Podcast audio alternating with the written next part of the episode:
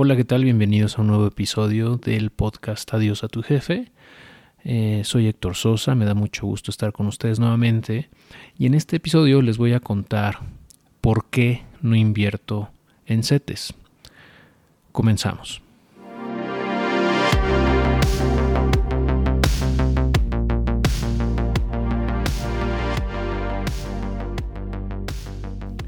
Bueno, para nadie eh, que esté involucrado en el tema de inversiones ha pasado desapercibido que en los últimos meses eh, las tasas de referencia en México han ido disminuyendo, al igual que en el mundo ¿no? en general.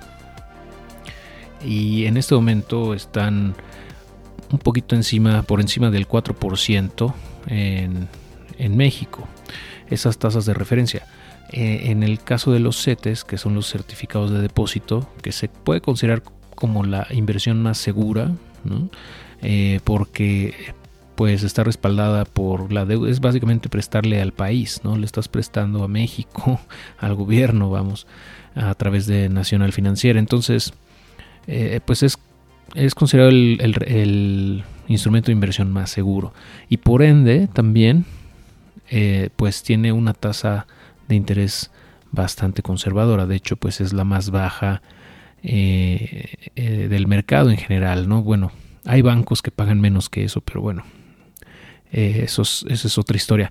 En, realidad, el piso, digamos, la, inversión que menos paga, por definición, pues desde mi punto de vista es CETES. CETES, que forma parte, es uno de los productos que están disponibles en CETES Directo, el programa de, del gobierno eh, para permitirle a las personas adquirir pues deuda, ¿no? Eh, prestarle al gobierno, vamos, a cambio de un rendimiento. ¿Y por qué no invierto en CETES? En realidad, digo, o sea, no, no, es porque hayan bajado las tasas últimamente. En realidad yo nunca he invertido en CETES. Eh, en realidad es, es, un producto que siempre he considerado como poco atractivo por las bajas tasas que ofrece. Em, ya que, bueno, este, al final, pues yo, yo considero que eh, tu inversión debe de ganarle a la inflación, siempre, y no nada más ganarle a la inflación, sino también eh, ser bastante competitiva versus otros instrumentos. Y eh, pues CETES en realidad, pues para mí no es una, una, opción muy atractiva, ¿no? Ah, y eh, pues básicamente porque hay otras alternativas que tienen un, nivel pues aceptable de seguridad, eh, es decir, un riesgo bajo y generan mejores rendimientos. Por ejemplo, incluso hay bancos que pagan más que CETES, hay varios de ellos, he escrito algunos artículos al respecto. Eh, generalmente son bancos pues más pequeños, o sea, no son los, los grandotes, vamos y generan rendimientos superiores a CETES porque pues también necesitan captar dinero para prestar, ¿no? Entonces están dispuestos a pagar una mejor tasa eh, a cambio de que tú les, les prestes tu dinero, ¿no? Eh, en, el blog adiosatujefe.com puedes encontrar artículos de ese tipo donde, donde he mencionado algunos de ellos. pero bueno, además de los bancos están también las SOFIPOS, que son sociedades financieras populares, que también ofrecen tasas muy atractivas em, a plazo fijo. Por ejemplo, em, están alrededor de eh, más o menos entre el 10, entre el 9 y el 11% normalmente se manejan. Eh, que si las, las, comparas con lo que están pagando los CETES, pues sí es bastante grande, ¿no? El gap o diferencia que tienen. Además de que te da beneficios fiscales, tiene un rango, me parece que son 5 UMAS, una cosa así como un poquito más de 150 mil pesos que puedes invertir en, estos, en estas instituciones y eh, estar exentos de, de, retención de ISR. Ah, en general, bueno, me parecen instrumentos buenos para poder ah, pues tener ahí tu fondo de emergencia o tener algún ahorro programado ¿no? O sea, un dinero que pienses usar en, no sé, dos, tres, seis meses, un año, y que pues no quieres que pierda poder adquisitivo, por lo menos, ¿no? Que no, que no se lo coma la inflación. Entonces, pues lo puedes meter en este tipo de instrumentos. eh, Sofipos, vamos, que desde mi punto de vista, pues están diseñados para que la gente no invierta más de esa cantidad también, porque eh, tienen un seguro de protección que se llama Prosofipo. Esta, este seguro, pues, le, te cubre por un monto de hasta 25 mil UDIs, que es más o menos al momento de grabar este episodio, 165 eh, mil pesos, un poquito más tal vez. Entonces, si tú tienes, eh, por ejemplo, 150 mil pesos en una institución de este tipo y llegase a quebrar, este seguro te va a cubrir hasta ese monto. Pero si tuvieras un millón de pesos en este eh, tipo de instrumentos, solamente te va a cubrir por el... O sea, estarías perdiendo, ¿no? Básicamente 840 mil pesos, una cosa así, ¿no? Porque el seguro solo cubre como 160 y tantos mil pesos. Entonces, em, siento que, o por lo menos yo lo, percibo así, que este tipo de instrumentos están diseñados para eso, ¿no? Para tener montos pequeños de, ahorro que generen un rendimiento bueno, competitivo, eh, mayor a la inflación y pues de esta manera cubrirte, ¿no?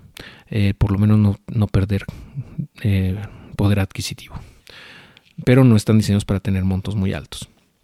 En los bancos, por otro lado, pues tienen un, fondo de protección que se llama IPAF, que te cubre por hasta 400 mil UDIs, más o menos como 2 millones y medio de pesos, un poquito más, en caso de que un banco quebrara, donde tú tienes, la, tienes ahorros, por ejemplo, lo que pasó con FAMSA hace poco, hace, algunos meses, ese seguro cubrió a los inversionistas por hasta ese monto. Entonces, si alguien tenía más de 2 millones y medio, pues vio perder el capital excedente. A lo mejor recupera algo, pero va a ser complicado.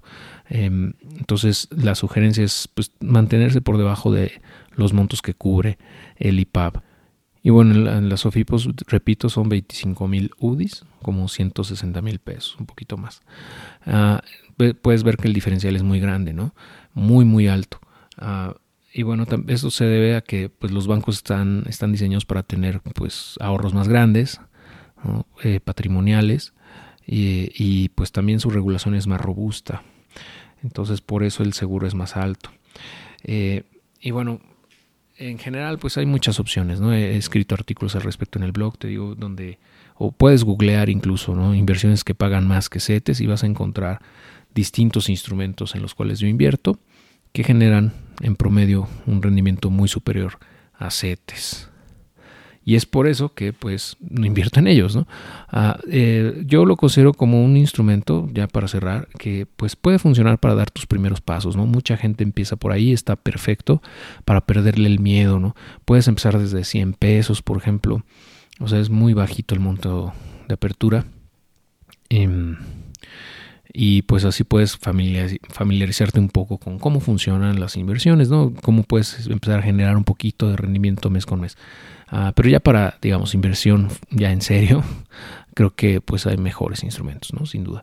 Y, también hay que considerar que eh, pues ha incrementado el impuesto em, o la retención que hace el gobierno de ISR sobre las, eh, las, inversiones.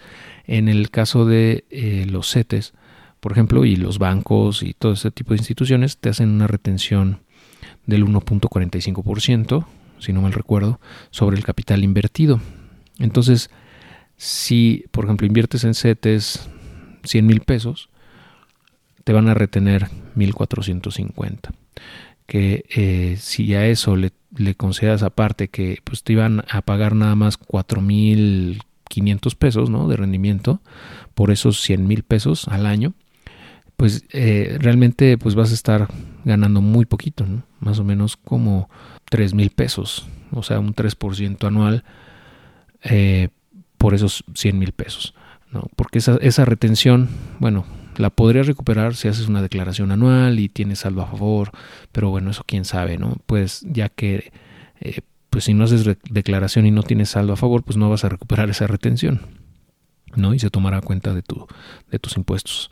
Entonces, ah, pues ojo con eso, eh, esto hace todavía más pequeños los rendimientos y es por eso la necesidad de, que yo veo de que pues busques ¿no? opciones que paguen más que CETES, que te, te generen mejores rendimientos eh, y que no te quedes únicamente con pagares bancarios o pagares de, sofipos em, eh, que son de deuda, vamos, eh, que diversifiques en otro tipo de instrumentos también. Hay otras instituciones, por ejemplo las uniones de crédito, que están reguladas por la Comisión Nacional Bancaria y también generan rendimientos atractivos. No tienen seguro del IPAB ni de Prosofipo, por ejemplo, pero pues son instituciones bastante sólidas que tienen más de tres décadas operando eh, y también generan rendimientos bastante buenos, de hecho superiores a Sofipos, ah, rondan más o menos como el 12-13% anual en este momento, que es superior a lo que pagan las Sofipos. Y también, por ejemplo, está el crowdfunding inmobiliario de deuda, en donde eh, tú le prestas a desarrolladores eh, a cambio de un rendimiento y también generas rendimientos importantes, bueno, superiores, vamos, a lo que pagan las mismas OFIPOS o los bancos, que aquí implican riesgo también de que pues, los proyectos se atrasen y por ende tu rendimiento sea más bajo. En fin, hay muchas opciones en renta fija, ah, pero bueno, también hay otras opciones que son de renta variable que ya he mencionado. Ah, por ejemplo, está la bolsa de valores misma, eh, están activos refugio como los metales, está tener también inversiones, bueno, en divisas, ¿no? Para estar protegido por el, eh, con la paridad cambiaria. Ah, en fin, eh, hay muchísimos activos allá afuera que, bueno, ya iré mencionando uno a uno a detalle más adelante, sin duda. Pero ese es el mensaje que te quiero dar, ¿no? Hay un mundo allá afuera, hay muchas opciones más allá de CETES eh, y es por eso que yo no invierto en ellos. espero que esta información te sea útil y pues cualquier duda que tengas, por favor, eh, pues mándame un mensaje. Eh, puedes hacerlo en adiosatujefe.com diagonal speakpipe. Voy a dejar el enlace en la descripción. Ahí puedes tú ah, mandarme un mensaje y hacerme alguna pregunta que quieras que conteste en futuros episodios. Y bueno, te agradeceré que recomiendes este podcast con tus amigos y familiares, ya que así pues puedes aportar a, que la educación financiera y el conocimiento sobre inversiones en México sea del dominio público y de esta manera pues la gente pueda tomar mejores decisiones sobre en dónde invertir su dinero. Te agradezco mucho tu atención y nos estamos escuchando muy pronto y como siempre te deseo mucho éxito en tu camino hacia la libertad financiera. Hasta pronto.